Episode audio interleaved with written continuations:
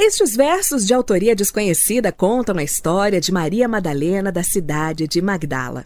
O evangelista Lucas situa Maria Madalena entre as seguidoras de Jesus, tão discípula quanto os homens que o rodearam na célebre Santa Ceia. Dentre todos, Madalena fora escolhida como a primeira testemunha da ressurreição do Salvador e a encarregada de dar a boa nova aos seus companheiros, como relata o evangelista João. Você está ouvindo. Sintonia do amor. Ah, se você gosta de poemas e poesias, não deixe de visitar o blog do nosso site em www.sintoniadoamordigital.com.br. Lá você vai aprender muito sobre poesias, poemas e sonetos. Te vejo por lá. E agora, na voz de Nevaldo Ramos, esta linda mensagem: arrependimento e perdão.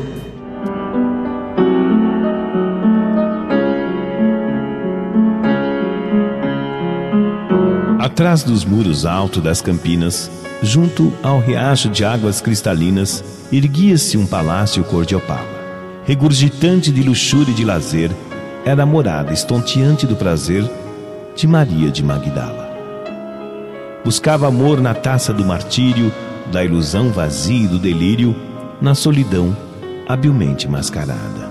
Com fome do amor puro e verdadeiro que a fartura, a fama e o dinheiro não comprava até que lhe chegou de inóspito a notícia de um suave peregrino que caminhava por lá andando a pé. Dizia do seu Deus e amor pregava, curava doentes e se intitulava Jesus de Nazaré. Falava do perdão sobre a maldade, exaltando a fé e a caridade, infundindo esperança sobre a dor.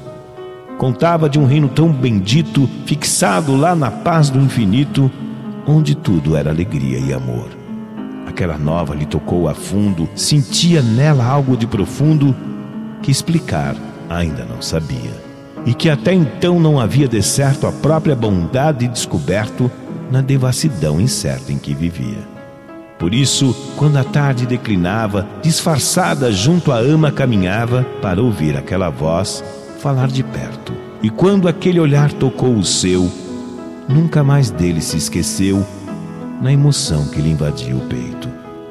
Tornou a casa radiante e renovada, linda, diferente e transformada, sem dar valor ao luxo que tivera. E no outro dia, quando o portão se abriu, o que lá havia com os pobres dividiu. Junto à notícia, Madalena enlouquecera. Tomada por santo deslumbramento, viveu total arrependimento no acender da própria fé e o buscou no banquete comovida, prometendo-lhe a própria vida, vertendo lágrimas a lavar-lhe o pé.